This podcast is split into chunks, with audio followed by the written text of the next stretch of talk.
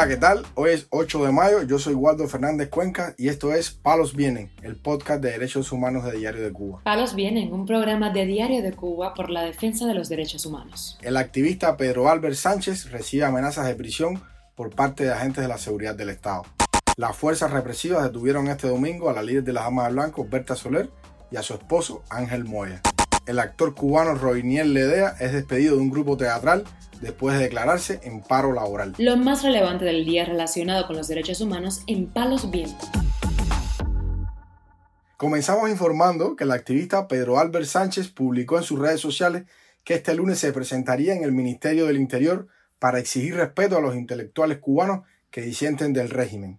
Apenas hizo público esta convocatoria, Pedro Albert recibió una llamada del agente de la seguridad del Estado que utiliza el seudónimo de Luis, quien le exigió que retirara la publicación de las redes sociales o de lo contrario no sería atendido y podía ir preso.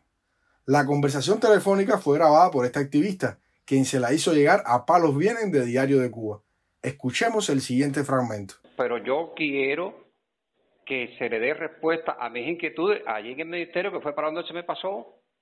En el Consejo de Estado no me la dieron, que me Sí, la sí, pero ahí no te van a dar respuesta. Ahí lo que te van a meter preso y se va a cambiar todo. No, te, no, ahí es diferente, Pedro. Ahí vas ahí a reclamar y lo que te van a es a meter preso. Yo no, eh, eh, usted no sabe todavía la forma en que yo voy a reclamar o lo que voy a decir allí cuando yo No, llegue lo allí. que usted vaya a preguntar, Pedro. Eh, además, eso no tiene que estar de conocimiento de las redes ni nada de eso por el estilo. Nadie le está haciendo caso a usted. Los únicos que estamos arriba de usted en el sentido, en la ayuda, en esto, en lo otro, somos nosotros. Me parece, me parece que usted quedó con nosotros. Eh, eh, nosotros vamos a apoyar en todo eso, pero si usted está reclamando algo que es de No, yo no- otra gente, mira, no. eh, oficial, ni estoy conforme con lo que se hizo conmigo, ni estoy conforme con que eh, se siga trabajando en la forma que se está trabajando. Después de esa primera amenaza, el represor vuelve a llamar al activista y luego de una conversación de más de 10 minutos, Pedro Albert le propone al represor presentarse en la estación de la policía de Guanabacoa para conversar con los agentes de la seguridad del Estado y exigir que se le escuche. El agente, en varios momentos de la conversación, le dice que está incurriendo en el delito de instigación a delinquir por publicar la convocatoria en redes sociales. Escuchemos el siguiente fragmento. Usted tiene que pensar, usted tiene que analizar que las cosas no son como son. Las cosas no son así. Ya a las nueve de la mañana usted va a estar en el ministerio. Quite la publicación de la red y usted a las nueve de la mañana usted va a estar en el ministerio y vamos a atenderlo allí. Pero ¿por qué tengo que quitar la publicación de las redes? Porque era Porque tiene que quitar la, la publicación de la red porque eso es instigación a delinquir, profesor. Bueno. Está instigando a la gente que vaya para allí y nadie que va a ir vaya para para allí. allí, no. Yo no he instigado No, no, a nadie que no, vaya yo lo escuché, yo lo escuché lo que usted dijo. Escúchese las palabras que usted dijo en las redes.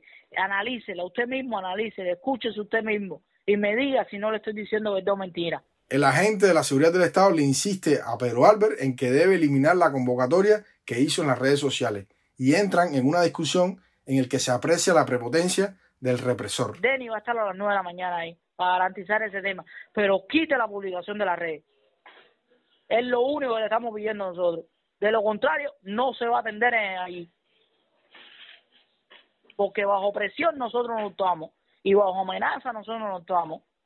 Y yo sí puedo estar un año y medio preso ahí bajo presión y bajo amenaza. usted va a estar preso por lo que hizo. Es que yo no hice nada hizo. oficial. No, no, usted sí hizo el 11 de julio. Usted sí hizo el 15 de noviembre. Usted sí hizo todas las cosas. Lo que pasa es que usted está enfermo de salud y por eso no está cumpliendo en sanciones en una prisión. Yo tengo yo tengo derecho a hacer las cosas que hice, yo tengo derecho a hablar en las redes. No, usted no tiene derecho a eso. Aquí está la Constitución y lo dice todo. Y todo lo que esté en contra de la Constitución es ilegal. Una constitución con un comunismo a la No, fuerza ahí, aprobada- irrevocable. Aprobada, aprobada por el 86.5 de la población cubana. Sí, según los datos de los propios comunistas. No, aprobada, no, comunistas somos todos. Pedro Albert Sánchez recibió una condena de cinco años por manifestarse el 11 de julio de 2021. Este activista fue escarcelado en octubre de 2022 por razones de salud. Desde su salida en libertad, Pedro Albert no ha cesado en exigir la libertad de los manifestantes del 11 de julio en todo el país. En enero de este año realizó una caminata en solitario con ese objetivo. Casi al finalizar esta caminata fue detenido y posteriormente liberado. Por otro lado, informamos que la líder de las Damas de Blanco, Berta Soler, fue detenida este domingo en horas del mediodía junto a su esposa Ángel Moya en Lauto, en La Habana. La activista realizaba su tradicional protesta para exigir la libertad de los presos políticos. Hasta el momento, Palos Vienen no tiene reportes de que haya sido liberada, acción que tradicionalmente ocurre horas después que es detenida.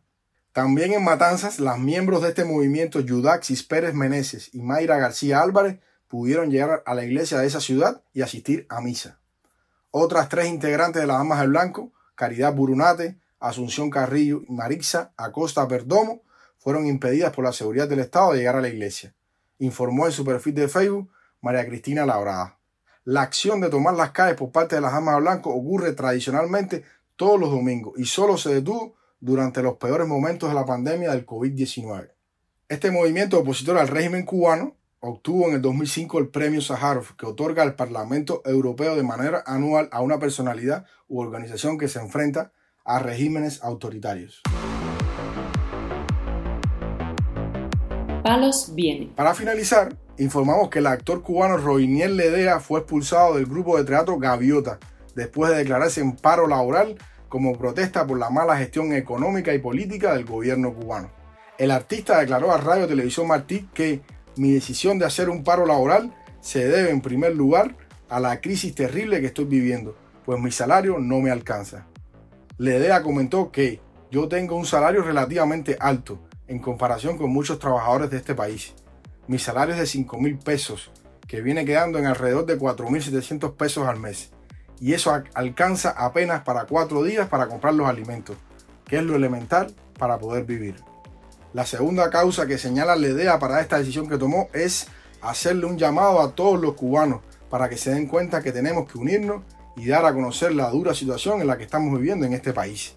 Es hora de que paremos a estos degenerados que nos han hecho vivir una historia de terror psicológico en esta isla cárcel durante 64 años. Lo que no sirve, no sirve y punto, recalcó el actor en su perfil de Facebook. Tras el anuncio de la idea, la directora de su compañía teatral, Lilian Teresa Dujarric Martínez, despidió al actor, recalcándole que no es el partido quien la obligó a tomar esa determinación. Sobre esa decisión, comenta el actor que la directora me puntualiza que no fue el Partido Comunista quien tomó la decisión porque sencillamente los cuadros saben cómo es el proceso.